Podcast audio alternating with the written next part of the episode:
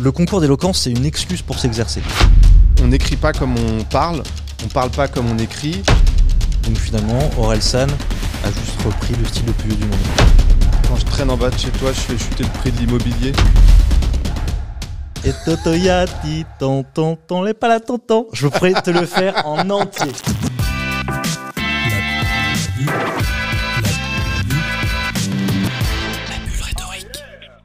Bonjour à tous, bienvenue dans ce deuxième épisode de la bulle rhétorique, l'émission où on parle de la parole sous toutes ses formes. Et aujourd'hui, je suis ravi d'accueillir Julien, Julien Barret, qui est linguiste et formateur en prise de parole, qui fait beaucoup d'autres choses aussi, je vais vous en reparler tout de suite. Salut Julien. Salut Jean-Corentin, enchanté d'être euh, la deuxième personne invitée dans ton podcast. Bah écoute, je suis... Ouais, vidéo Aujourd'hui, et le audio. podcast, ça désigne aussi bien les contenus audio que vidéo. Ouais, tout à fait. Et euh, mais d'ailleurs, tu le sais un peu parce que justement, j'allais le dire, mais toi-même, t'as créé euh, quatre séries de podcasts, dont un en deux saisons, euh, Flo, si je me trompe pas. T'as aussi monté deux spectacles. T'as écrit dix livres, si je me trompe pas. T'es en train de les compter dans ta tête. Euh, non, non, en fait, j'ai- créé euh, deux podcasts, Flow saison 1 et saison 2, et un autre qui s'appelle Parler avec style, c'est sur Magellan. Ouais. J'en ai fait un avec Mercedes Serra, mais là, je l'ai plus accompagné. Donc, grosso modo, j'en ai fait deux. Et puis, euh, des spectacles, euh, j'en ai fait... C'est difficile parce qu'il y en a, c'est des scènes ouvertes, mais grosso modo, j'en ai fait un. Et après, j'anime des scènes. Alors moi, j'ai déjà j'ai deux questions. Est-ce que t'as quelque chose à rajouter sur cette présentation où j'ai essayé de dire un peu tout ce que t'as fait? Et deuxième question, comment tu fais? Parce que je trouve que t'es ultra créatif. Tout ce que t'as fait, enfin, donc 10 livres, les podcasts, les spectacles, les formations que tu donnes à côté, tu fais énormément de choses. Est-ce que t'as un secret pour animer cette, créativité, la raviver et surtout la maintenir au long du temps? On, bah, ça pourrait être un entretien qui porte aussi sur la créativité, ce serait intéressant. J'ai un autre truc que j'aime faire, c'est explorer la ville à travers un site qui s'appelle Autour de Paris que j'ai créé où je vais à la rencontre euh, des poètes, des écrivains, des artistes et j'explore la ville de part et d'autre du périphérique. Et tout ça semble assez disparate, mais en réalité, euh, j'ai euh, autant d'énergie que toi ou qu'une autre ou qu'un autre. Et finalement, tout ce que je fais est guidé par deux principes fondamentaux qui sont l'exploration de la langue d'une part et d'autre part l'exploration du territoire. Et on peut trouver en plus des analogies possibles à travers euh, dans le maître, dans dans la poésie euh, des, des contes de pas ou la notion de pied et tout ça. Mhm. Mais en somme, euh, ce que je fais se, se résume bien que je suis je sois guidé par une certaine curiosité à, à explorer la langue et l'espace. Et donc, euh, ça donne, ça peut donner le sentiment que je, que je fais 10 000 trucs différents, mais finalement, il y a une cohérence et, et j'essaye de faire toujours la même chose, en fait. Mais aujourd'hui, j'ai 44 ans. Et depuis que j'ai 15 ans, je fais à peu près la même chose. J'ai suivi une ligne euh, directrice qui rend euh, visible certaines de mes entreprises, de mes, de, de mes initiatives. Alors, tu as commencé un petit peu à en parler, mais je sais qu'il y a notamment un domaine qui t'anime qui est la poétique. Euh, Et je pense que c'est notamment une des choses qu'on retrouve le plus dans tout ce que tu crées. Déjà, est-ce que tu peux nous expliquer ce que c'est que la poétique? Alors, il faut revenir à l'Antiquité. On s'intéresse tous les deux à la rhétorique, à l'art oratoire. C'est le pendant écrit de l'art oratoire et le pendant qui concerne le vers par rapport à la prose de l'art oratoire, c'est l'art poétique. Et ça, Aristote a écrit euh, une poétique. Alors, ça concerne davantage le théâtre que la poésie elle-même, mais il est question de, de mimésis, il est question euh, de notions qu'on va retrouver aussi dans la rhétorique, euh, d'imitation ou de d'amplification. Ensuite, il y a une, il y a un art poétique d'Horace qui a beaucoup inspiré les classiques, les classiques donc le, latin euh, Horace qui, qui, énonce déjà cette idée de qu'il faut à la fois plaire et instruire à la fois. Et grosso modo, Enfin, moi, j'étais, je, suis passé par des études de lettres euh, à la Sorbonne, donc j'ai une culture un peu euh, des humanités littéraires qui, qui envisage tout ce qui s'appelait la, la rhétorique restreinte aux figures de style, où se joignent euh, la rhétorique et la poétique, à travers une pratique plutôt euh, écrite, plutôt critique de, de l'art euh, de la parole. Et, euh, et si tu considères tout le XXe siècle occidental, en particulier en France, en fait, ce n'est qu'une succession d'art poétique et d'art rhétorique qu'on a oublié, mais qu'on peut retrouver, qu'on peut télécharger, dont certains sont, on peut télécharger sur Gallica, par exemple. Et aujourd'hui, quand euh, je fais un livre sur le rap, sur le slam, ce sont des arts poétiques. Et il y a des ponts aussi entre euh, les livres de développement personnel qu'on trouve aujourd'hui et, et certains des livres euh, qui étaient euh, ceux de Cicéron, Quintilien, dans, bien que je, je place euh, Cicéron et Quintilien au-dessus et au-delà, bien au-delà de... Mais il y a une dimension euh, pratique, Ouais. concrète, dans la rhétorique et dans l'art poétique, qui est en fait un art poétique et là j'ai fait un développement sans doute trop long, mais si c'était euh, ramassé et synthétisé, c'est comment fabriquer, comment produire des vers. Ok. Et poiein, c'est le, le grec, ça veut dire aussi bien créer que fabriquer au sens artisanal. Et mon premier livre, c'était le rap ou l'artisanat de la rime, donc je compare toujours euh, ceux qui écrivent et ceux qui prennent la parole à des artisans avec une, technique euh, qu'il faut ensuite euh, dépasser. Et alors justement, tu, hum, expliques très bien, hein, c'est un, lien entre l'écrit et la parole qui peut se passer soit par la poétique, soit par la rhétorique, avec des ponts entre les deux. Mais est-ce que tu fais une différence dans la manière d'écrire quelque chose, d'écrire, plutôt d'écrire un texte qu'on va lire, ou de préparer quelque chose qu'on va dire ou qu'on va chanter? Euh, Par exemple, dans le rap, je sais que tu travailles beaucoup sur le rap. Est-ce que voilà, est-ce qu'on prépare différemment Est-ce qu'un rappeur pourrait finalement ne faire que écrire? Les rappeurs et les slammeurs euh, écrivent énormément. Je côtoie surtout euh, des slammeurs, des slameuses. C'est des gens qui arrivent sur les scènes euh, ouvertes avec leurs cahiers, Oui. avec euh, des centaines de feuilles. Et, et tous les, les jeunes gens, comme j'étais adolescent, qui ont rappé, on avait tous des, des- des- des tonnes de feuilles. L'art poétique du rap et du slam, il est très écrit. Et euh, il fait la jonction, euh, il y a euh, les slammeurs du 129H, euh, Rouda et Lior, avec qui j'ai écrit un livre qui s'appelle l'atelier slam. Ils ont un, enfin, ils ont amené les ateliers d'écriture slam en France. Ils ont une formule, c'est écrire et dire. On écrit pour dire. Donc le slam articule l'art poétique et l'écriture avec la prise de parole. Et ensuite, comme on parle en français, on est déterminé par la langue française, qui est celle qu'on est en train de parler pour échanger. Il faut, en tant que linguiste, j'analyse cette histoire de la langue française pour me rendre compte qu'en France, il y a un- une particularité parmi d'autres.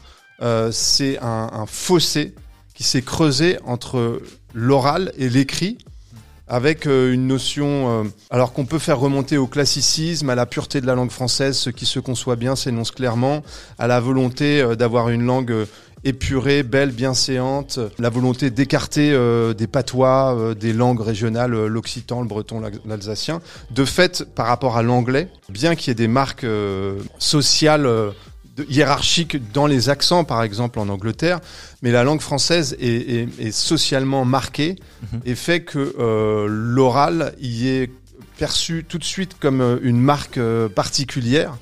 Euh, et donc on n'écrit pas comme on parle, on parle pas comme on écrit. Et tout l'enjeu, c'est- extrêmement intéressant. Le, tout, je m'intéresse aussi beaucoup au stand-up. J'avais fait un site qui s'appelle Criticomique où j'ai analysé. euh, il y a plus de 1000 critiques de, de spectacles. Tout l'art du comédien, c'est d'écrire, notamment du stand-up où tu joues pas un rôle, mais tu es toi-même euh, face au public. Euh, écrire pour dire quelque chose, euh, et en plus c'est paradoxal parce que c'est artificiel alors que il faut que ça ait l'air naturel. Donc on n'écrit pas. C'est plus difficile d'écrire pour la parole que euh, d'éc- d'écrire pour l'écriture. Ou c'est plus difficile d'avoir un style singulier plutôt que de viser un style classique euh, en français. C'est une question euh, très ouverte, très complexe, très intéressante, qui fait que on est toujours dans un aller-retour entre l'oral et l'écrit avec des marques différenciées de style. Moi, justement, c'est quelque chose que je dis très souvent aux personnes que j'accompagne quand je, le, quand je les aide à préparer un discours ou que je leur donne une méthode. Euh, donc, il y a les étapes de la rhétorique classique euh, sur l'écriture du discours, mais notamment entre le moment où on va écrire le discours et le moment où on va commencer à le répéter.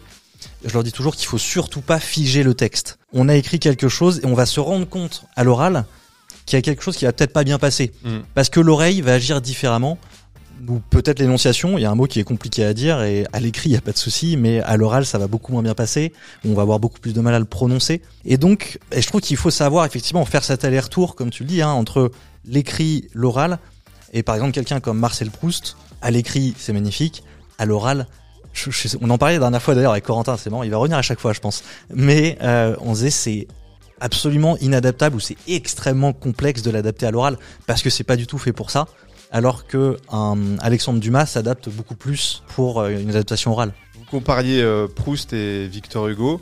Et là, pendant l'été, je lisais plusieurs trucs, mais notamment Notre-Dame de Paris.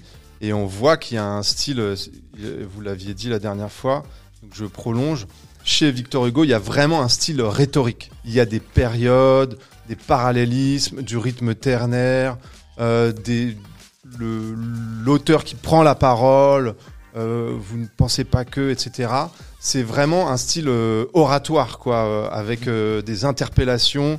Et chez Proust, Proust, c'est vraiment la, la, quintessence de, du roman français du XXe siècle, avec une exploration psychologique où la syntaxe va permettre de percevoir exactement les linéaments de la pensée en, en train de s'élaborer, etc. C'est pas un style oratoire. Mais pourtant, le rôle de la syntaxe est, avant, ce qui, ce qui existait, euh, c'était les périodes oratoires. C'est-à-dire, euh, c'est des, des, des, longues phrases comme ça qui donnent un sentiment de, de circularité et qui, qui, se terminent par des clausules, c'est des sortes de punchline. Enfin, c'est mm. ce qu'on décrit, euh, c'est cette dimension euh, musicale et finalement poétique de la rhétorique dont on parle rarement, mais moi qui m'intéresse, c'est qu'est-ce que c'est une période avant qu'on parle de phrases, par exemple. On parlait de, de période, et il y a ça chez Victor Hugo, c'est un souffle.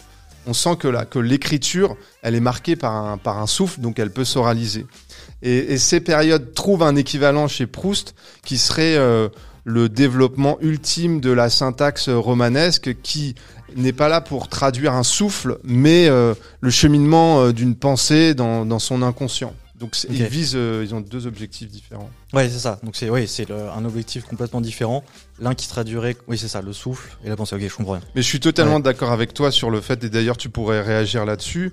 Euh, effectivement, la, la, prise de parole, il faut toujours euh, rappeler qu'elle s'improvise euh, au moment. Bien sûr. Enfin, et donc il faut effectivement toujours prendre en compte l'interlocuteur, le public, le contexte. Ouais, parce que c'est c'est un peu là-dessus aussi ce que j'explique aux personnes que j'accompagne, hein, c'est que il faut répéter déjà pour se rendre compte qu'il y a des phrases qu'on va pas du tout réussir à dire à l'oral parce que c'est trop long, parce que ça nous plaît pas à l'oreille, parce que ça nous paraît pas naturel. Et ensuite, une fois qu'on a vu ce qu'on voulait dire, il faut se laisser euh, sortir de ce qu'on avait prévu de dire, comme tu le dis, hein, pour s'adapter et ben, faire face à un auditoire qui va peut-être réagir aussi, pas forcément comme on l'attendait, mais ça veut pas dire que c'est négatif, et s'adapter en permanence au contexte, effectivement à l'interlocuteur, au public et à la, aux personnes qu'on a en face. Et finalement, il arrive euh, presque le, tout le temps, ou la plupart du temps, qu'on ne dise pas ce qu'on avait prévu de dire. Ouais, tout à fait. Sur le moment. Et, et, et c'est mieux de dire ce qu'il faut dire au moment où on le dit plutôt que ce qu'on avait prévu de dire et qui est plus du tout adapté à la situation de prise de parole. Ouais, après, souvent, les personnes ont un peu ce, ce truc, je trouve, quand ils ont prononcé un discours, ils disent Ah, j'ai oublié de parler de ça, je voulais absolument le dire. Ou Ah non, j'avais prévu telle punchline, telle phrase, et je l'ai oublié. Ouais, mais c'est pas grave. Ton, ton discours a été vachement bien. Est-ce que ton message est passé? Ouais, mais j'aimais bien. Bah, c'est pas grave. Si tu voulais la prononcer, finalement, c'était pour toi. Elle va pas manquer au public. Elle va pas manquer à ton auditoire. Toi, ton message, il est passé. Et c'est ça l'essentiel. Et je pense que c'est vraiment là-dessus qu'il faut. C'est se... presque même euh, bon signe euh, qu'on reste sur sa fin, qu'on ait l'impression de pas avoir tout dit. Moi, ça m'arrive tout le temps. À l'inverse, quand j'ai quand j'ai voulu vraiment tout dire, je me suis ramassé. C'était des bides, ça n'allait pas, c'était laborieux, les gens se s'emmerdaient, etc. Ouais, parce qu'il y a un effet de trop en fait. Mm. Et surtout, c'est le ça donne un peu l'effet d'un orateur qui parle pour lui, pour s'écouter, ouais. et en fait qui va ennuyer son auditoire. On a ce qu'on appelle l'éthos, mais le, là pour le coup la personnalité de l'orateur va moins plaire ouais. parce qu'on voilà, il parle pas à son auditoire, il se parle à lui-même. Et d'ailleurs, euh, on pourrait concevoir euh, en valeur absolue, mais euh, un orateur quasi silencieux qui euh, qui regarde les gens, qui sourit, euh, enfin pas un orateur, mais dans la relation, l'écoute est très importante dans la dans la mmh. relation de dans la discussion quoi. J'avais imaginé un, parallèle euh, à ça. C'était, euh, j'avais fait un livre avec un slammer qui s'appelle Suleiman Diamanka, qui a commencé en même temps Grand Corps Malade. Et euh, on imaginait que quelqu'un vienne sur scène et dise un seul mot, chargé. Tu vois, des mots du style horizon ou des mots de comme la terre, le feu. Tu vas sur une scène de slam, les gens parfois s'écoutent un peu parler. Le problème, c'est qu'ils lisent leur texte aussi. J'aimerais davantage euh, voir des gens qui, qui, qui, te regardent dans les yeux, euh, comme on est en train de se parler. Et, euh, et à l'inverse de quelqu'un qui va absolument lire tout son texte, bah, s'il y avait une personne qui arrivait avec juste quelques mots, mais qui les adresse complètement, il y aurait plus de choses qui passeraient.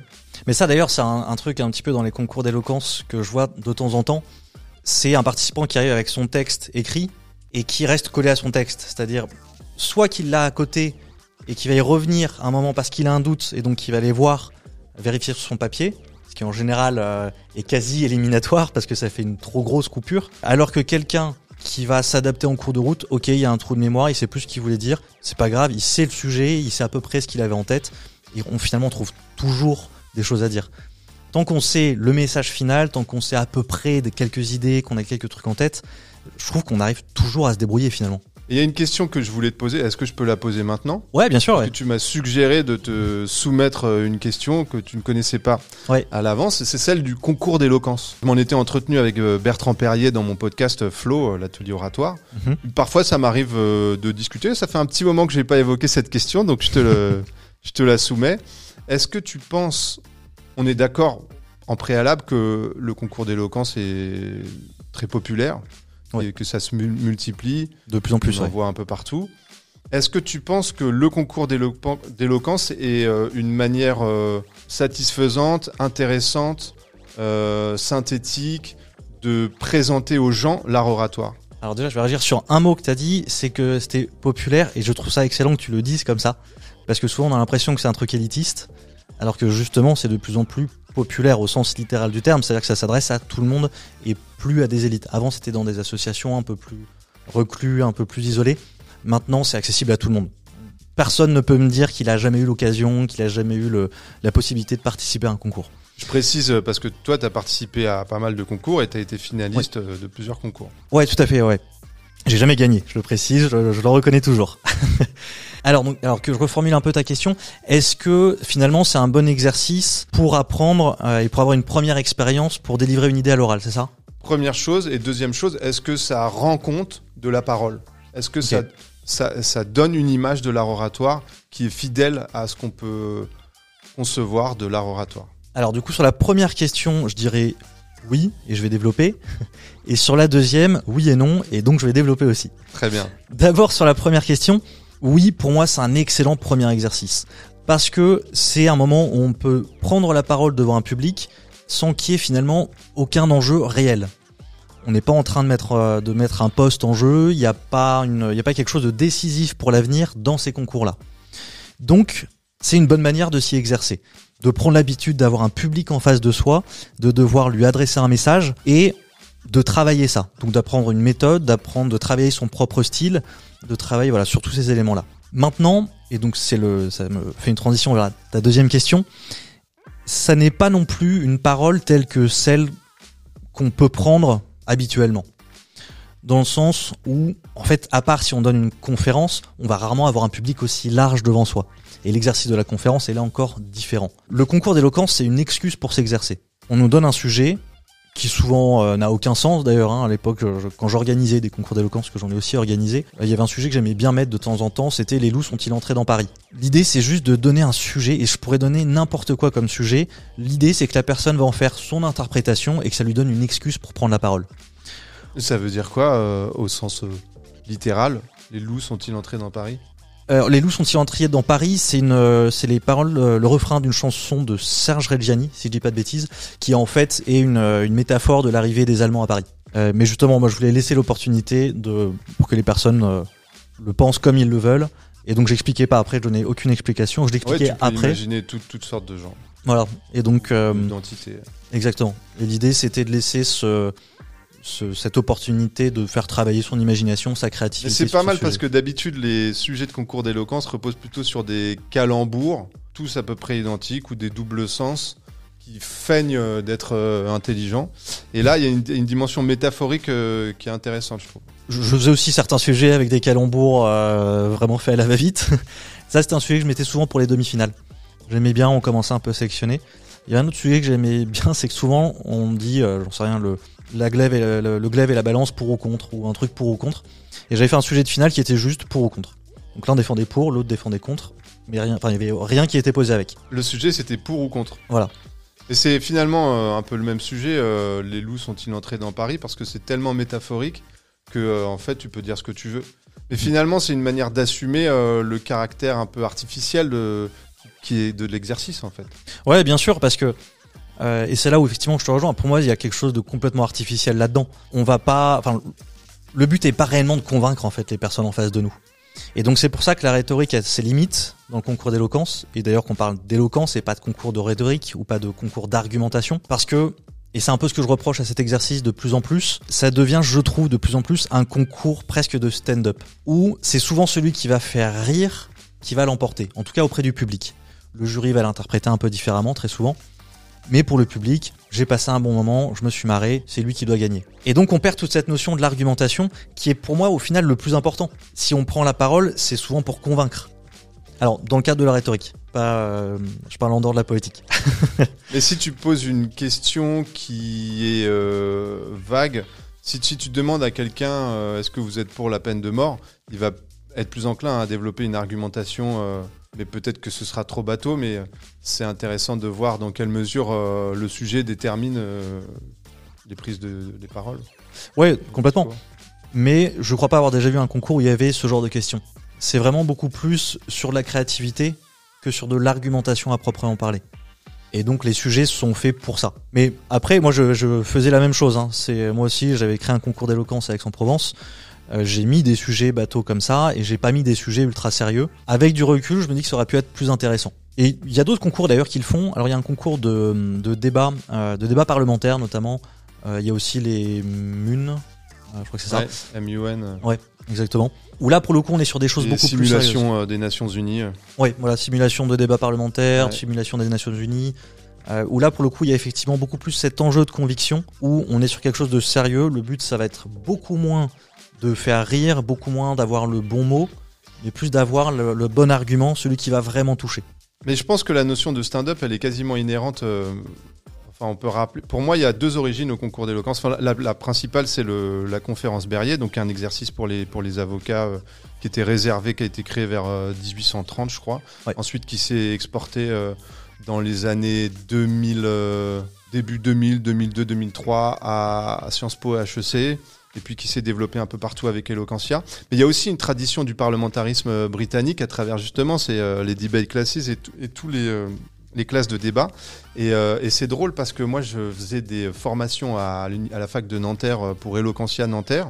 Mhm. Et en, en- en même temps, je me rendais compte qu'existait sur le campus un, un diplôme qui s'appelle le DU, le diplôme universitaire orator, qui forme à l'éloquence, ah non, à la rhétorique, à la, à la tradition rhétorique classique, ancienne, antique. Et en fait, il y a aucune interférence, aucun dialogue entre ces euh, deux ces deux entités qui sont d'un côté bah, les praticiens de l'éloquence, euh, des avocats, euh, il y a du théâtre aussi chez Eloquentia, et puis de l'autre des universitaires qui sont un peu renfermés. Mais il y en a qui sont intéressants des universitaires en Belgique, à l'université libre de Bruxelles, il y a un, un truc qui s'appelle le GRAL, un groupement de recherche sur l'argumentation, et ils font des, dans les classes de collège euh, des débats avec des questions justement qui sont plus liées à des enjeux euh, euh, vitaux sur, euh, je sais pas moi, la, la transplantation, des choses comme ça. Mais et j'ai pas de réponse quant au concours d'éloquence. Mais il me semble que l'art oratoire est quelque chose de tellement vaste et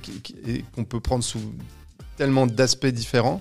Au début, j'étais assez sceptique. Après, je me suis dit, il y a, une petite magie du concours d'éloquence. Il y a un concours de circonstances qui fait que, que, ce- que cet objet-là, cette forme spectaculaire a pris. Et, et Ouais. en fait, c'est l'objet d'un livre que je suis en train de finir pour, pour Actes Sud. Le point de départ, c'est c'est euh, en fait cette popularisation des concours d'éloquence. Ouais. Et euh, j'essaye de tirer le fil pour euh, voir d'où ça vient. Mais en tout cas, c'est sûr que c'est une bonne chose euh, pour...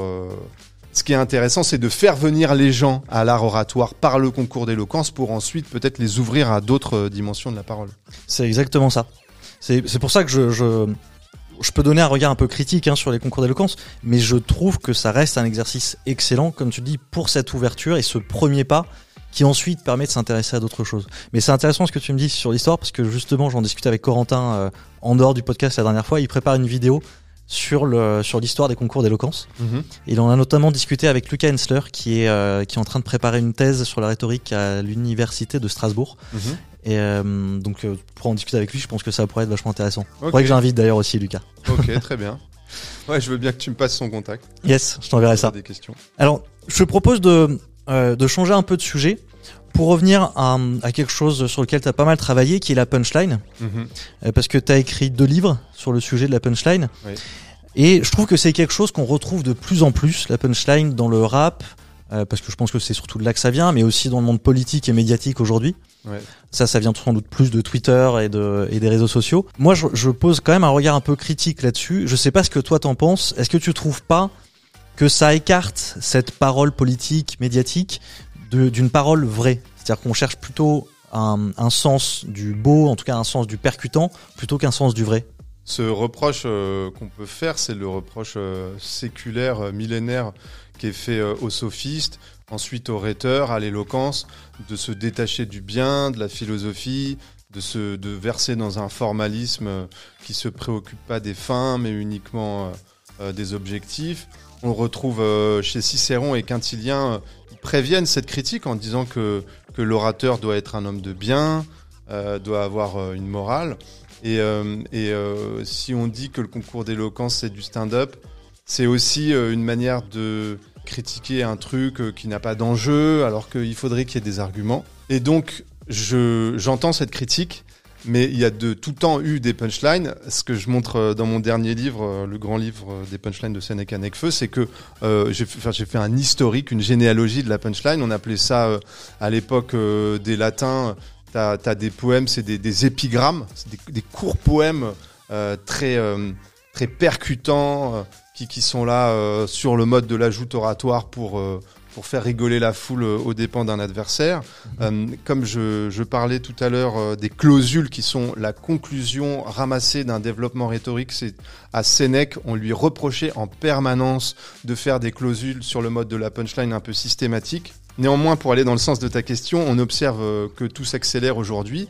D'ailleurs, le- l'objet du premier épisode, c'était notamment de considérer TikTok. TikTok résume, exemplifie euh, parfaitement euh, la notion comme ça d'immédiateté aujourd'hui, de l'attention qui se, qui se dissout euh, pour YouTube, pour tous les euh, euh, formats euh, vidéo de réseaux sociaux. Il faut capter l'attention immédiatement. L'idée de capter l'attention, elle est, elle est inhérente à l'art oratoire. Mais il faut avoir des punchlines, et, et y compris euh, ni, au, ni à la fin, euh, ni au début, mais tout au long d'une prise de parole pour raccrocher, comme tu le euh, cherchais, l'attention du public. Donc la punchline, elle est très présente aujourd'hui parce que l'attention euh, est un peu euh, dissoute dans la multiplicité des sources euh, d'émissions euh, de- d'informations, de, de, de divertissement, mais elle obéit à une forme brève qu'on peut rapprocher de tradition française du mot d'esprit, du proverbe, de l'aphorisme. Et, euh, et je me suis toujours intéressé à ça parce que quand j'étais à la Sorbonne, j'ai fait un, un DEA, un master euh, de lettres sur euh, ou de linguistique sur les jeux de mots entre Ok. calembour et mot d'esprit. Et donc j'étais déjà en train de tenter euh, de repérer des qu'est-ce qui était drôle, qu'est-ce qui faisait rire dans la forme brève. Et ensuite, la forme brève, ça peut être une forme fragmentée du journal, ça peut être des pensées, des pensées éparses, des traits, des flèches, des mots, des mots d'auteur. Et ça existe, c'est vraiment une tradition qu'on retrouve un peu partout, mais en particulier en France. Donc Ouais. j'essaye de prendre la punchline pour parler d'autre chose aussi. Mais c'est vrai qu'en fait, ouais, j'avais jamais pensé à ça, mais il y a un film que j'adore, en plus, enfin, Ridicule. Exactement. Exactement, où tout se centre là-dessus, c'est sur le goût du jeu de mots, je crois que c'est sous Louis XIV, Louis, Ouais, c'est ça, mais il me semble. Ouais. C'est inspiré des calembours du marquis de Bièvre, euh, qui, était sous euh, Louis XIV, Louis XV, Louis XVI. Et, euh, et j'ai interviewé Charles Berling, qui joue dans ce film, à propos Oui. de ce film. Et on, on a parlé, on a pris des citations, des extraits, etc. Et c'est un super exemple, film de Patrice Lecomte, Oui. de l'esprit français, avec des jeux qu'on peut remettre en scène aujourd'hui dans les scènes slam, des Oui. bourrimés. On te propose, euh, tu dois faire un quatrain, et je te propose euh, quatre mots que tu dois mettre à la rime, et comment est-ce que tu vas les articuler, etc. On voit que euh, il y a des ponts à faire avec euh, la poésie, la poésie orale, voire euh, le concours d'éloquence. Donc finalement, en fait, les battles de rap, les battles de slam, en fait, c'est aujourd'hui ce qui se rapproche le plus de ce qu'on avait à cette époque-là. C'est mon point de vue. Euh, c'est un point de vue avec lequel euh, un historien ou un sociologue auquel ne pourrait ne pas souscrire, mais si tu te places d'un point de vue euh, littéraire, poétique, ça tient, ça tient la route. Euh, dans mon premier euh, livre, Le rap ou l'artisanat de la rime, je comparais l'art poétique du rap ego trip, enfin du rap joute oratoire, du rap euh, pas le rap du message, mais le rap assez ludique, avec la pratique des poètes du Moyen Âge, euh, les troubadours qui ont inventé la rime équivoquée. La rime équivoquée, c'est des rimes très riches, comme euh, je persévère façon persévère, etc. Il y en avait beaucoup. Et les grands rhétoriqueurs, qui sont des, des poètes euh, oubliés de la fin du Moyen Âge, dont l'objectif c'était de briller en multipliant le plus de figures rythmiques, rimiques, rhétoriques possibles. Et c'est pour ça qu'on les a appelés a posteriori au 19e siècle les grands rhétoriqueurs. Et si tu considères comment, euh, et aujourd'hui ceux qui font des punchlines, c'est les, les gens du stand-up et les gens du rap, et encore dans ce champ plus restreint de la battle rap, où on est dans un, une technicité euh, extrême. Vraiment, c'est pas du flou artistique, c'est vraiment la technique de fabrication à la fois euh, rythmique et des images et, euh, et des doubles sens pour produire un effet avec des punchlines. Et il y a énormément de points communs. Il suffit de considérer la joute poétique, Mhm. la joute oratoire, pour voir à différentes époques, dans différentes cultures, différentes modalités, mais le ressort, c'est toujours le même. Ouais. Le, le ressort, c'est et même quelle, quelle est la première prise de parole ou quel est le, la- le premier art poétique On peut supposer qu'il y avait des gens qui se sont mis en cercle autour d'un feu, qu'il y en a, il y en a un qui a pris une guitare ou un instrument. Il n'y avait pas de Un de tambour. il y a quelqu'un qui a pris la parole et les autres ont écouté. Et pour prendre la parole, il y a deux fondamentaux dans la poésie orale que j'ai identifiés, c'est le rythme et la rime. C'est Ouais. le fait qu'il y a une répétition, un retour euh, à- à- que tu peux retrouver dans l'anaphore, par exemple, qui est, de mon point de vue, la figure la plus, la plus puissante, le, le moi président, I have a dream. Voilà, il y a une répétition, il y a un rythme et euh, il y a euh, des figures qui envoûtent un peu l'oreille. Ça, on le retrouve dans le rap, on le retrouve au Moyen Âge et on le retrouve euh, dans plein de traditions de poésie orale. Donc finalement, Aurel San a juste repris le style le plus vieux du monde. Bah, si, imagine, il y a une explosion atomique, euh, il reste plus rien. C'est triste, euh, mais les gens qui vont s'en sortir, c'est euh, les orateurs et, et puis les gens qui vont, les musiciens. Enfin, il restera Aurel San pour s'adresser à des gens, pour faire un freestyle. Euh, devant euh, 15 personnes à côté d'une caravane euh, et puis euh, peut-être qu'il y, a un- il y a un autre qui va faire euh, du human beatbox qui, qui va faire un, un rythme avec sa bouche qu'est-ce qui reste à la fin? Il reste euh, la parole et euh, dans la parole, les effets qui sont inhérents ou qui sont, sont très importants dans la rhétorique, les effets de style, que, le jeu sur les comparaisons, les métaphores, etc., Mhm. qui, est, euh, qui est présent chez Orelsan. Ok, donc euh, ce que je te propose maintenant, c'est qu'on va passer à un exercice que j'ai fait faire la dernière fois à Corentin, qui est les questions de rapidité. Donc je vais te poser une série de questions pendant une minute, et le but pour toi, c'est de répondre au maximum de questions possibles. Je pense que pour, pour être fort dans cet exercice, il faut pas chercher à avoir la réponse la plus juste, mais euh, balancer la première qui vient. Quitte à apparaître pour un con si tu dis n'importe quoi. Ouais. Donc je vais essayer d'articuler. euh, C'est ça. Est-ce que tu es prêt? Ouais. C'est parti. Ton orateur préféré, Quintilien, le livre que tu as le plus lu, le paysan de Paris d'Aragon. ton rappeur préféré ou ton slammer préféré, Euh, rappeur préféré, euh, Lino. l'habitude la plus importante dans ta vie, Je pense marché, la matière que tu préférais au lycée, la géographie, la plus belle punchline du rap selon toi. Quand je traîne en bas de chez toi, je fais chuter le prix de l'immobilier. L'étape que tu changerais dans ta vie, si tu devais en changer une. Euh, une adolescence euh, difficile. Ta plus grande source d'inspiration. Et en même temps, je conserverai cette adolescence difficile. Euh, source d'inspiration, la poésie. Le meilleur livre sur la prise de parole. Je pense que c'est l'institu- l'institution oratoire ou une éducation d'orateur de Quintilien. C'est la meilleure traduction, je pense. Et donc, je recommande à tout le monde de lire euh, Cicéron, Quintilien, Saint-Augustin, traduit et euh, articulé, euh, présenté par Patrice Solaire. C'est chez Gallimard, collection Tel. Et c'est une traduction très moderne, très fluide, très, pertinente de ces orateurs. Je le lisais encore tout à l'heure. Bah écoute, alors je pense que alors j'ai lu les deux premiers, j'ai pas encore lu Saint-Augustin. Je sais pas si c'était ces, tradi- ces traductions là, donc j'ai vérifié ça. Il y en a, il n'y a pas beaucoup de Saint-Augustin euh, dedans. Il y a surtout euh, Cicéron et Quintilien. Alors je te propose de revenir un petit peu euh, sur certaines réponses que tu m'as données. D'abord, le, le rappeur préféré, ton rappeur préféré, j'avoue que je connais pas. C'est Lino de Arsenic. Le rap, je, dans les ateliers, moi je fais pas que des ateliers de prise de parole, mais aussi des ateliers euh, slam, écriture, rap, enfin bref, quels que soient les ateliers, je demande aux gens euh, quelle musique ils écoutaient euh, quand ils avaient 15 ans. Mhm. Moi, c'était euh, ce rap que j'ai découvert et une prise de conscience fondatrice au cours de français, précisément que les rappeurs que j'écoutais avaient utilisé les mêmes procédés de rime que les poètes du Moyen Âge. Et en particulier, c'était l'époque de deux compiles qui s'appellent Hostile et Time Bomb, dans lequel euh, est l'émergence de groupes, une deuxième vague du rap français avec plus de flow, plus de rimes, plus de technique. Et euh, ceux qui, euh, qui manifestent euh, le plus euh, à cette époque-là la technique, c'est euh, le groupe Arsenic. Et euh, Lino, deux frères Lino et Calbo, enfin ils étaient encore plus à l'époque, sur un titre qui s'appelle L'enfer remonte à la surface. Ok. C'est là où je me suis pris la plus grosse claque de, de technique rapologique à 15 ans. Ce que tu appelles technique rapologique, c'est dans l'écriture où tu comptes vraiment la rythmique, enfin la musique en elle-même dedans? Il y a le flow et l'écriture. Cette écriture, précisément, elle est orale parce qu'elle recherche la rime qui frappe l'oreille, allitération, assonance, jeu de mots.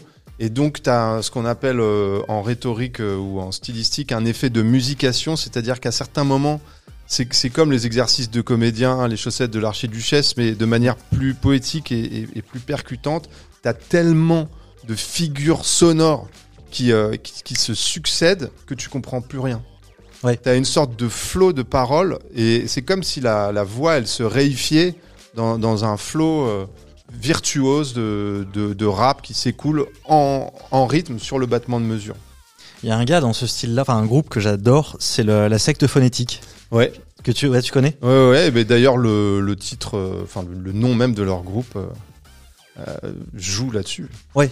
Ouais, ouais. Et je trouve que, en tout cas, ce que tu décris, pour moi, c'est vraiment incarné dans leur morceau principal, qui est la secte, euh, Mm. la secte phonétique, qui est le nom, Mm. Euh, et qui est vraiment juste euh, une succession comme ça Mm. de, de flots, de trucs où il faut presque lire les paroles pour comprendre ce qu'ils disent. Ouais. Mais malgré tout, il y a un truc percutant qui donne une rythmique et une force, je trouve, à ce qu'ils à ce qu'ils font. Enfin, je, ça fait longtemps que je l'ai pas écouté. J'écoutais ça tout le temps. J'ai saoulé mes potes avec ce morceau. J'adore ce qu'ils font. Et, euh, et je trouve, enfin, en tout cas, ça me, ça me Ouais. parle vraiment par rapport à ça. Ouais. C'est présent aussi chez Bobby Lapointe. Ouais. Euh, t'as quitté ta tactique tes tocs, tic tac, tic tac. J'ai été élevé avec ça. Je les connaissais par cœur. Je, je pense que je pourrais encore te faire euh, et Toto Ok. de Bobby Lapointe. je vais pas te le faire. Non, j'hésitais à te le demander, mais bon. T'as déjà posé ta question. Non, je le ferai peut-être si vous, tiens, si vous me le demandez, euh, si vous êtes nombreux, mais il faut vraiment que vous soyez nombreux. Il va réviser avant quand même. Ouais, non, je pense, non, franchement, j'ai même pas besoin de le réviser. Mais si vous êtes nombreux à me le demander en commentaire, je le fais au début du prochain épisode. Juste une phrase, la première phrase. Et Totoya, ti ta ta ta, les palatata. Et Totoya, ti ton ton ton, les palatonton. Je pourrais te le faire en entier. Mais finalement, vous l'avez eu. Non, parce qu'il y a toute la musique et je peux vraiment te la faire en entier. Je la connaissais par cœur. Mais il y a Ah. du flow aussi, t'as vu Ouais, mais en fait, je vais te dire, on le, on chantait beaucoup Bobby Lapointe. Chez moi, on le chantait euh, pour l'anniversaire de ma maman et pour la fête des mères, parce qu'il a notamment chanté La Maman des Poissons. Et donc, euh, bah forcément, on le mettait à chaque fois. Ah bah oui, évidemment. Et nous n'avons pas fait de calembour sur euh, poisson jusqu'à présent. Voilà. Euh, pour ceux qui n'auraient pas la rêve, c'est mon nom de famille. Donc, La Maman des Poissons, il y avait le droit chaque année. Alors, je voudrais revenir aussi sur autre chose. Je m'attendais pas à cette réponse. Quand tu m'as dit euh, ta matière préférée au lycée, tu m'as dit la géographie. Est-ce que c'est parce que c'est la première qui t'est venue en tête ou est-ce que c'est- c'était vraiment ça? Il y, a une, il y a une dimension de d'évasion dans la géographie. C'est comme euh, quand tu te mets au fond de la classe et que tu regardes par la fenêtre. Euh, non, j'aime la géographie, j'aime les planisphères, les cartes, les plans, euh, les maps monde. Non, j'aimais bien le cours de français en seconde aussi, puisque justement, je, je continue à faire un peu ça. Euh, T'avais euh, un exercice qui permet de repérer toutes les figures de style, et, et Oui. moi, mon truc, c'est les figures de style, qui sont fascinantes euh, au titre euh, tout simplement qu'elles existent depuis 2500 ans. Enfin, en tout cas, elles ont été formalisées par Aristote et par ces gens-là qu'on a qu'on a mentionné, Quintilien et Cicéron, et qu'elles n'ont pas bougé d'un pouce. Elles sont exactement les mêmes figures en grec, en latin, en français. Et la géographie, parce que euh, quand c'est bien fait, on essaye de décrire. Alors là, ça rejoint quelque chose de littéraire. Je trouve que donc j'écris, euh, je cherche à écrire. Alors sans prendre la parole, la description, bien qu'on puisse faire des descriptions orales, La, la description, c'est un exercice extrêmement difficile et les meilleures personnes pour décrire, parfois sont géographes. Il y a un écrivain euh, insuffisamment connu à mon sens qui s'appelle Julien Gracq. Et euh, j'en parlais euh, cet été avec euh, une copine qui me disait c'est chiant je vois pas l'intérêt etc je disais regarde on était à côté d'Albi. Je disais regarde le cos là le pan de montagne. Est-ce que tu es capable de décrire ça ok? Est-ce que c'est possible de décrire extrêmement précisément ce mur? Bah, il y a des gens comme Balzac qui étaient capables de donner vraiment un sentiment général quand tu, tu rentres dans la pièce et puis lui il a tout vu il a tout- Mhm. et, et Julien Gracq, au titre de son son métier de géographe, euh, de prof de géo et euh, d'écrivain, il est capable de décrire euh, le monde naturel et Ouais. le monde de, de la ville. Et, et ça, je trouve fascinant parce qu'il y a, il y a une observation, etc. Il y a des, ouais, je crois qu'il y a de temps en temps des auteurs qui se révèlent dans leur domaine de prédilection ou dans d'autres domaines. Et alors, moi, je l'ai moins vécu ça sur la géographie que sur la gastronomie. Mhm, Il y a des, d'ailleurs, notamment Alexandre Dumas, mhm. qui a écrit un livre euh, sur la gastronomie qui est incroyable. Il y a, euh, Bria Savarin, la physiologie du goût. Ouais, il y a Augustin Carême, je crois, qui, euh, qui a écrit aussi un, un- enfin, ce qui est la bible euh, historiquement des, euh, des cuisiniers. C'était un très très grand cuisinier et qui a, qui paraît quand on lit ses recettes, c'est, c'est absolument incroyable. Et je trouve ça toujours sympa, ces personnes qui savent décrire quelque Ouais. chose et mettre de la passion, mettre de la beauté dans les mots sur quelque chose qui paraît absolument simple au premier regard. La critique gastronomique, c'est un, un art. Moi, pendant longtemps, j'ai fait des critiques de spectacles. C'est assez difficile de rendre vivant. Puis la critique, ça peut devenir euh, chiant. Et puis tu peux tuer l'objet de comme un entomologiste que tu es en train de décrire. Mm. Et, euh, et certains des critiques euh, gastronomiques, euh, il s'appelle François comment J'ai j'ai son livre. Euh, c'est extrêmement vivant. Mais ils utilisent beaucoup de métaphores d'ailleurs, Oui. beaucoup d'analogies. C'est comme euh, l'émission qui s'appelle Le Masque et la Plume, où c'est euh, Oui. des critiques de, de spectacles, de cinéma. Euh, à l'é- à l'époque, euh, dans les années 60, tu avais Georges Georges Charansol et Jean-Louis Bory qui parfois utilisaient des techniques, euh, ils, utilisaient des couleurs pour, euh, pour euh, décrire des sons. Enfin, tu peux avoir des synesthésies et, tu recrées, quand la critique elle est bien faite, tu recrées totalement. C'est une autre possibilité hein, de. T'as la description euh, euh, du mur Littéral. euh, réaliste Oui. et t'as la description qui serait un peu à la Garcia Lorca ou, ou même Zola il fait des descriptions naturalistes mais finalement c'est ultra coloré avec que des métaphores et tout il y a plusieurs manières de décrire Tu parles de- du masque et la plume, c'est bon. J'ai failli appeler le podcast le Mike et la plume, ouais justement en référence euh, à cette émission. alors il y en a un qui, s'appelle le Mike et l'enclume donc on peut-être on t'aurait Ah, accusé de, de plagiat Ah bah heureusement que je l'ai pas fait. il est Je- plus je là maintenant mais Mais écoute, euh, je te propose qu'on passe à la carte blanche. ouais Donc la carte blanche, je le rappelle, je ne sais pas le sujet dont on va discuter. C'est Julien qui en a décidé, qui va nous présenter ce sujet et on va essayer d'en discuter. Si je ne connais rien à ce sujet, je vais le laisser parler et sinon on va en discuter tous les deux. J'hésitais entre euh, deux sujets, euh, mais il y en a un que je pense tu maîtrises moins que l'autre et ça aurait, c'est une supposition. Ça, j'ai déjà beaucoup parlé et toi assez peu, et donc euh, ça aurait pas trop d'intérêt que je termine par un monologue. Le, le sujet que j'aurais peut-être envisagé, ce serait l'exploration du territoire, mais je pense, et d'ailleurs ses voisins, ce serait le sujet de la créativité. On pourrait parler de la créativité. Je m'intéresse beaucoup aux surréalistes. euh, lorsque j'explore euh, Paris et je, fais des, des balades. J'ai euh, discuté euh, de ça avec un, un gars qui s'appelle Jules Zimmerman et euh, qui est spécialiste de la créativité. Et à chaque fois, on s'est vu que deux fois. Et Mhm. les deux fois, on avait toujours des ponts très précis entre nos expertises respectives et, et nos champs d'intérêt. Moi, c'est la métaphore surréaliste qui m'intéresse. Lui, c'est des ateliers de créativité avec un truc qu'il appelle la méthode de la connexion forcée qui permet euh, de solliciter euh, un sujet qui n'a rien à voir pour euh, te faire prendre un détour. Par exemple, tu fais un atelier sur comment améliorer la fluidité dans le métro et tu prends une image de ton téléphone ou une image extérieure où tu prends la plante en plastique et t'essayes de la connecter. Alors le premier truc c'est on pourrait mettre des plantes en plastique dans le métro mais il va, trouver des choses. Le but c'est de faire faire un détour à la pensée. Dans la métaphore surréaliste telle qu'elle a été formalisée par les surréalistes, c'est euh, ils reprennent la définition euh, de Lautréamont, c'est la rencontre sur une table de dissection d'un parapluie et d'une machine à coudre. Et Breton dit qu'il faut qu'il y ait une différence de potentiel entre le pôle plus et le pôle moins de l'image. Donc grosso modo, tu prends deux choses qui n'ont rien à voir, comme Éluard quand il dit la terre est bleue comme une orange. Ouais. Et j'y vois des ponts.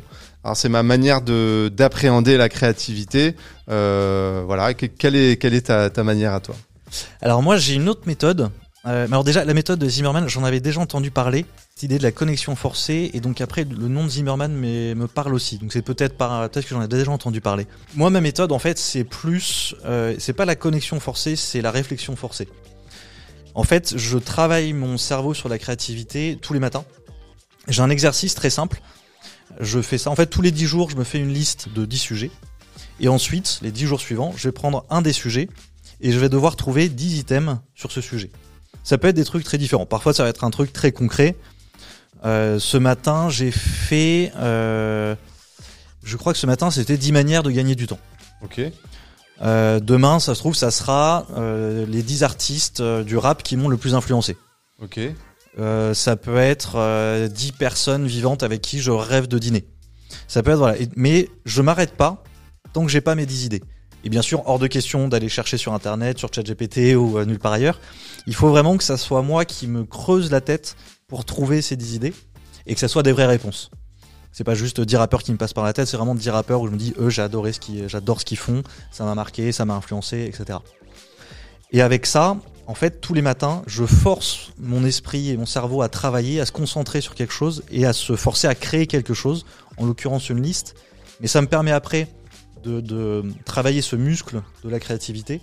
Et donc quand je vais bah, créer euh, des, euh, des vidéos, des shorts, quand je vais créer des, euh, des posts sur LinkedIn, quand je vais imaginer les podcasts que je vais faire après, quand je vais avoir tout ça, bah, c'est pareil, en fait, je me mets sur mon truc, je me dis, ok, là je sors 10 idées, et je vais prendre les idées qui me paraissent les plus intéressantes. Je vais pas toutes les prendre, ça, ça arrive jamais que je prenne les 10 idées, mais je vais prendre les 10 qui me paraissent les plus intéressantes. Enfin, les quelques-unes, je veux dire, qui me Tu paraissent pourrais les plus prendre telle quelle euh, une de ces sélections euh, pour en faire un post. Ouais, par exemple, ça peut aussi m'arriver de prendre effectivement, de dire bah, les 10 auteurs qui m'ont les plus influencé. Et là, pour le coup, je vais même pas m'embêter à chercher plus loin. Je vais aller là-dessus, je vais développer un peu plus. L'idée, c'est pas de rentrer dans les détails. J'explique pas pourquoi ils m'ont influencé quand je fais ma liste. Par contre, euh, après, quand je vais le réutiliser, là, je vais rentrer plus dans les détails. C'est au réveil. C'est au réveil, tu te ouais. mets à ton bureau. Ouais, en fait, euh, j'ai une routine le matin qui est ultra précise. Euh, je me lève, je me fais un thé, je poste un message sur LinkedIn, je réponds à une petite dizaine de messages sur LinkedIn, enfin de posts, je mets des commentaires un petit peu. Ensuite, je fais cette liste de 10. Ensuite, euh, jusqu'à 9h, je lis. Peu importe. tu si, t'es réveillé à quelle heure là Je me suis réveillé à 6h. Ok. Tous les matins. Ouais, enfin entre 6h et 6h30. En fait, j'ai mon réveil à 6h et je me lève entre 6h et 6h30. Ok. Donc ensuite, euh, je fais tout ça et sur le temps qui me reste, entre le moment où je termine ma liste de 10 et le moment où, euh, où je commence réellement à travailler, à faire du pur travail, euh, je bouquine jusqu'à ce que jusqu'à 9h. Ok. Et ça me permet en fait d'avoir tout ça, d'avoir à la fois de travailler sur des nouvelles connaissances avec ce moment de lecture et de travailler sur la créativité avec cette, cette Et depuis 10. quand tu fais ça? Ça fait euh, depuis octobre ou novembre. En Et fait, alors, tu sens une différence bah déjà j'ai un, un nid d'idées dans lesquelles je peux piocher. Si vraiment il y a un moment où j'ai pas d'idée, bah c'est pas compliqué, je prends mon cahier de brouillon, je feuillette et je vais trouver une idée là-dedans qui va me parler. Et puis après en lisant, dès que je lis, je prends toujours des notes. J'ai euh, alors j'utilise Notion, mais euh, sur Notion j'ai tous les bouquins que j'ai lus. Bah, régulièrement quand j'ai pas une idée de poste, je vais prendre un bouquin, je vais me balader dans mes notes et je vais trouver une idée. Hmm. Euh, et donc en faisant tout ça, je travaille le muscle et je travaille la base de données euh, mentale, on va dire, dans laquelle je peux aller chercher aussi pour trouver des idées. Et toi, justement, est-ce que tu as une routine euh, comme ça de créativité, un truc qui te permet de rentrer en, entre guillemets en mode créatif? C'est euh, c'est quasiment l'inverse. Par exemple, là, j'ai lu toute la journée, dont la moitié au lit. Et parfois, je manque de rigueur. Mais il y a un truc que j'essaye de faire, c'est d'arriver le matin à, c'est arriver à s'écouter, à se connaître suffisamment pour percevoir est-ce qu'il faut que je me force à me mettre, euh, je sais pas, à 9 heures devant mon ordi et à bosser? Ou est-ce que euh, je ferais pas mieux euh, d'aller me promener? Ou est-ce que je vais juste euh, rester euh, à lire euh, jusqu'à midi, une heure au lit? Ou est-ce que euh, je vais faire autre chose? Et, et finalement, il y a certains moments... Mais je pense que de toute façon, il faut de toute façon avoir quand même une routine et avoir des moments où tu es confronté à la page blanche et, et travailler. Mhm. Mais il, il me semble qu'il y a des, une connaissance aiguë de, de soi-même qui permet de savoir qu'à- qu'à certains moments, c'est pas le truc à faire. Et le truc, moi, c'est euh, marcher, aller me promener. Et, et si je suis pris d'un moment un peu d'inertie, de pesanteur, euh, la ville euh, m'appelle et elle est toujours là Ouais. pour répondre à mon appel. Et je marche et elle est très généreuse. Elle est, elle est invariablement présente et sympathique et réconfortante.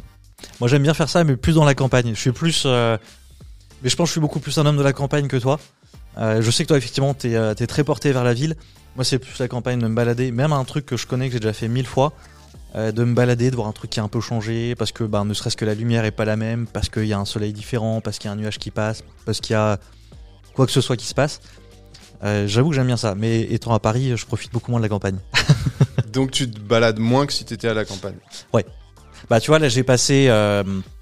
Euh, Là, j'ai passé quoi à peu près un peu plus de deux semaines chez mes parents. Mhm. euh, donc dans un petit village dans le sud de la France. Et pour le coup, là j'aime bien, ne serait-ce qu'être même en voiture, tu vois, être euh, être sur une petite route de campagne et euh, quitte à m'arrêter sur le bord de la route parce que tout d'un coup je trouve qu'il y a une lumière qui est juste dingue et, euh, et je me pose 2-3 minutes et puis je repars. Euh, mais même sans m'arrêter, regarder un peu le paysage et tout comme C'est ça. pas mal de pouvoir s'arrêter à certains moments. Ouais. Euh, je, suis pas un expert de créativité, mais euh, le fait de déambuler et d'avoir des, activités qui sont pas immédiatement euh, productives permet d'avoir des surprises, de, se ressourcer, de, trouver quelque chose euh, d'inattendu qui, peut déclencher quelque chose. Ouais, c'est sans doute quelque chose qu'il faudrait que je fasse un peu plus. Mais euh, je trouve que moi, en fait, le truc, c'est que je suis vraiment du matin. Et je pense que c'est le moment où je suis justement le plus capable de créer, d'avoir des idées, de travailler, de me concentrer sur une idée. Alors que l'après-midi, notamment après le déjeuner, j'ai beaucoup de mal. C'est pour ça d'ailleurs que je fais une sieste tout le temps après le déjeuner. Mais euh, j'aime bien ce moment-là. C'est plus le soir, tu vois, où je pourrais faire des choses comme ça. Mhm. Me balader. En plus, en fait, je- je- moi j'ai un rythme très particulier. Je suis du matin et de la nuit. Mhm. Donc le, je déteste l'après-midi. Mais le, la nuit, euh, je peux me balader, euh, passer des heures. Ça m'arrivait quand j'étais étudiant, en fin de soirée. Mes potes euh, partaient se coucher et moi je me faisais ex- ex-Marseille à pied euh, comme ça dans la nuit. Ah, c'est super ça. Et euh, j'adorais faire ça. Mes potes disaient que j'étais taré, mais moi ça m'éclatait. ça fait quoi 25 bornes? Ça fait euh, ouais, ça fait 25-30 bornes je pense ouais. Ça- te prend 5-6 heures quoi. Bon, en gros, j'allais, je partais du centre d'Aix-en-Provence et j'allais jusqu'à à peu près la gare de Marseille-Saint-Charles. Parfois, je poussais jusqu'en haut de Notre-Dame de la Garde. Euh, le pire étant la montée. euh, de... C'est super ça.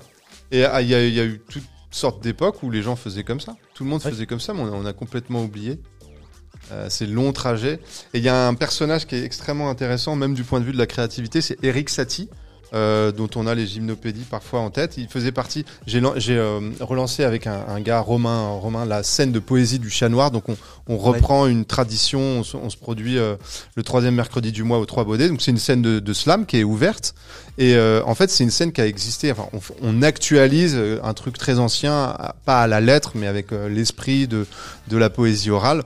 Et dans ce chat noir qui a été créé en 1881 à Montmartre, il y avait euh, euh, des peintres, des poètes, Verlaine passé, et il y avait Eric Satie qui, habite, qui habitait en premier lieu précisément à Montmartre et ensuite à, Arcueil. Et il faisait à pied euh, Montmartre, Arcueil, aller-retour. Donc il marchait euh, 15 km quoi. Et, Mm. et, c'est- et finalement c'était assez courant à l'époque. Ouais, alors, moi, sais pas des marches euh, aussi, enfin, de façon euh, régulière des marches aussi longues, mais ce que j'aime beaucoup, euh, je fais plus assez souvent d'ailleurs, mais c'est de partir 2-3 jours pour le coup. Et là, de, de marcher à pied tout seul. euh, ça, notamment, j'avais fait. seul ouais. J'aime beaucoup. En fait, ça c'est intéressant. Moi aussi je voyage seul. Et, Ouais. je trouve, en fait, c'est c'est le. il y a la créativité doit passer je pense par la solitude aussi.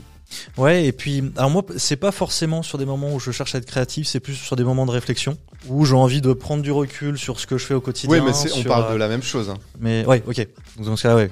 Dans ce cas, on parle de créativité. On parle de ce moment qui permettra à la créativité d'advenir euh, après. Oui, effectivement. Dans ce cas, ouais, tout à fait. Donc tu pars seul pendant trois jours? Je pars seul pendant 2-3 jours. Je sais où je vais, je sais à peu près mon itinéraire. Et puis en général, j'essaye aussi de faire un, un exercice un peu de d'assaise en, en diminuant au maximum euh, ce dont ce dont je vais me nourrir. Euh, je prends vraiment des trucs le minimum possible. Ça m'est arrivé de le faire en quasi total, euh, enfin en mangeant quasiment pas. C'est-à-dire j'avais ouais en jeûne euh, quasiment total. Euh, j'avais juste deux trois barres de céréales au cas où, des trucs au cas où. mais où je fais euh, 30-35 km sans rien bouffer, etc. Et en fait, c'est un exercice qui est, euh, qui est Tu vachement suis des sentiers de randonnée Euh, pas toujours. Pas toujours. euh, parfois, oui. Euh, Il y a un chemin que j'aime beaucoup. euh, c'est le chemin, euh, le, le- le chemin de Chartres de euh, mince, de Paris à Chartres. C'est super parce qu'on traite les deux sujets à la fois, là, la créativité et l'exploration du territoire. Ah oui, bah, oui, effectivement. Donc tu, tu laisses la voiture à Chartres et ensuite euh, tu marches. Non, je rentre en RER. Enfin, je, Ah, je vais, je vais, je pars de Paris. Euh, je À marche à pied. Ouais, je Ah, marche à pied jusqu'à Chartres et de là, je prends le RER pour rentrer. euh, Ça c'est bien ça. Je, je mettrai le nom de ce chemin parce que c'est un auteur en plus qui a écrit un livre dessus et on voit en plus euh, les étapes, les quelques chapitres qu'il a écrit sur son chemin, sur ce chemin-là. Donc c'est un chemin que j'aime beaucoup faire, que j'ai fait déjà deux trois fois. Et après, je le fais beaucoup dans le sud, en fait dans la région de Carcassonne, Castelnaudary, Toulouse, vers la Montagne Noire, les Pyrénées, où là il y a des trucs magnifiques Hmm. et où en fait on ne peut pas vivre certaines choses si on le fait à plusieurs parce qu'il faut marcher à son rythme. Euh, il faut pouvoir s'arrêter quand on en a envie repartir quand on le veut. Et là en général je marche de 7h du mat jusqu'à euh, minuit 1h Euh, je m'arrête parfois 1h 2h 3h au milieu de la journée. Et je peux pas le faire si j'ai quelqu'un avec moi. Parce que ça veut dire qu'il faut que je me cale sur son rythme ou qu'il se cale sur le mien. Et à un moment donné ça marche plus. Et quand t'as fini ça, tu te sens ah tu te sens bien. ressourcé? Tu dors pendant une journée. et après, bah, ouais, je- moi je suis beaucoup mieux. Je sens que j'ai fait un truc qui m'a plu, euh, qui m'a coupé. J'ai souvent un peu de mal la première journée à revenir ensuite sur un rythme régulier. Mais ensuite, je reprends le rythme beaucoup plus apaisé, beaucoup plus calme et avec plein d'idées et plein de, plein de choses à mettre en place. Ouais. Ah bah, C'est pas mal ça. On va arriver à la conclusion. On a- Quittez votre euh, l'endroit où vous vivez, marchez euh, 30 km et revenez en train. Ça peut se faire en une journée, puis ça peut se faire en plusieurs jours. Alors, euh, Chartres, c'est à peu près c'est entre 90 et 100 km. Ouais. Donc c'est bon, on est- ouais, moi je le fais en général en 2-3 jours. Et tu dors euh, dans À la belle. Ah ouais? Ah ouais, j'ai mon, j'ai mon sac à dos, euh, mon, mon sac de couchage. Je prends juste un petit truc pour m'abriter s'il pleut. Mais en général, je m'en suis jamais, enfin, je l'ai acheté, je m'en suis jamais servi. Il a jamais plu. C'est pas une tente? Non, non, c'est pas une tente. Ça s'appelle un tarp. C'est vraiment juste euh, un petit truc qui tient avec mes bâtons de marche. Ok. Et, et j'ai juste ça comme, en fait, c'est ça qui me permet de marcher et de m'arrêter quand je le veux et de repartir quand je le veux. C'est que y a personne qui m'attend nulle part. Si je suis crevé à 22h, je m'arrête à 22h. Si j'ai envie de marcher jusqu'à 1h, 2h du mat, euh, faut juste que je me trouve un petit coin d'herbe tranquille. Et vu que je repars tôt le matin, personne va venir m'emmerder pendant la nuit. hein. Ouais ouais. Ça rassure tu te pas couches ma- tard et tu te lèves tôt. Ouais. Ça rassure pas ma maman quand je dors dans les bois autour de Paris. Mais elle a toujours peur que je fasse des mauvaises rencontres. J'ai jamais eu de soucis. Ouais. Sauf des sangliers, ça m'est arrivé, mais pas, euh, pas à Paris, dans les Pyrénées. on va arriver à la fin de, ce, de notre entretien. Je pense qu'on a déjà un petit peu dépassé le temps même. Hmm. Mais euh, j'avoue que j'ai du mal à couper parce que j'ai- j'aime beaucoup la discussion qu'on a. On essaiera peut-être de la, de la prolonger. Je pense que ça serait super intéressant de, de reparler de certains sujets, notamment celui de la créativité. Je pense qu'on pourra Ouais. en reparler pendant longtemps. Mais écoute, si, si j'invite euh, Zimmerman, on pourrait peut-être faire même un, un truc à trois. Ah je ça pense que, cool ouais. ouais, je pense que faire un podcast à trois, euh, ça pourrait être vachement intéressant sur ce sujet-là. Hmm. Avant qu'on arrive à la fin, est-ce que tu as un dernier mot, une- un dernier message que tu voudrais dire à tous ceux qui nous écoutent? Bah non, le, le, le, le fait de, de marcher euh, quand on se sent mal ou quand on sent qu'il y a quelque chose qui va pas, je trouve que c'est un remède extraordinaire et qui coûte rien. Donc je, je poursuis euh, le- ton dernier propos. Parfait. Euh, si on veut te retrouver, déjà on peut voir tous tes livres, on peut voir les podcasts que tu as lancés, on peut aller te voir dans, tes, dans les scènes que tu animes. Euh, Est-ce qu'il y a des réseaux sociaux où on pourrait te retrouver pour te Je me- Disperse sur les réseaux sociaux, mais j'ai créé un site internet qui porte mon nom, donc je suis au top du name branding, julienbarré.com. Et ensuite j'ai huit comptes, mais je le fais de façon un peu trop sporadique pour être aussi efficace que, que toi ou que, ou que Corentin. Vous me retrouvez sur mon site et vous me retrouvez en vrai euh, dans les soirées. Parfait. De toute façon, je mettrai tous les liens dans la description. Bah, en tout cas, merci beaucoup. Merci énormément. Franchement, c'était passionnant. Et Merci pour ton euh, invitation, évidemment. si, alors j'allais te demander une idée d'invité, donc on va dire déjà Zimmerman, mais si tu en as un autre éventuellement à me proposer. Ce serait bien d'inviter une fille. Ouais, c'est en fait c'est prévu. Ouais. Euh, Il y en a quelques-unes qui étaient euh, pas disponibles euh, dans les jours autour, mais euh, normalement en septembre, en oui c'est ça, pardon, l'interview dans l'interview qu'on tournera en septembre, euh, j'espère qu'on aura une femme. Ouais. Bon, bah voilà, pas mal. Parfait. bah écoutez, merci à vous de nous avoir suivis. Je vous laisse me dire dans, vos, dans les commentaires ce que vous avez pensé de cet épisode. Si vous aussi d'ailleurs vous avez des idées pour les prochains épisodes. Effectivement, si vous avez des idées de femmes, moi j'en ai quelques-unes en tête, mais ça dépend aussi des disponibilités. Donc le plus j'ai de, propositions, le mieux ça sera. Si vous avez des questions euh, par rapport à ce qu'on s'est dit, n'hésitez pas à me les envoyer. Moi, je les transmettrai à Julien si elle s'adresse à lui. Et puis, toujours pareil, si vous avez des avis, des suggestions, des remarques à nous partager, ça sera avec grand plaisir. Et comme d'habitude, surtout ne vous abonnez pas, parce que comme ça, vous êtes sûr de louper les prochains épisodes. Encore merci beaucoup, Julien, et à très bientôt à tous.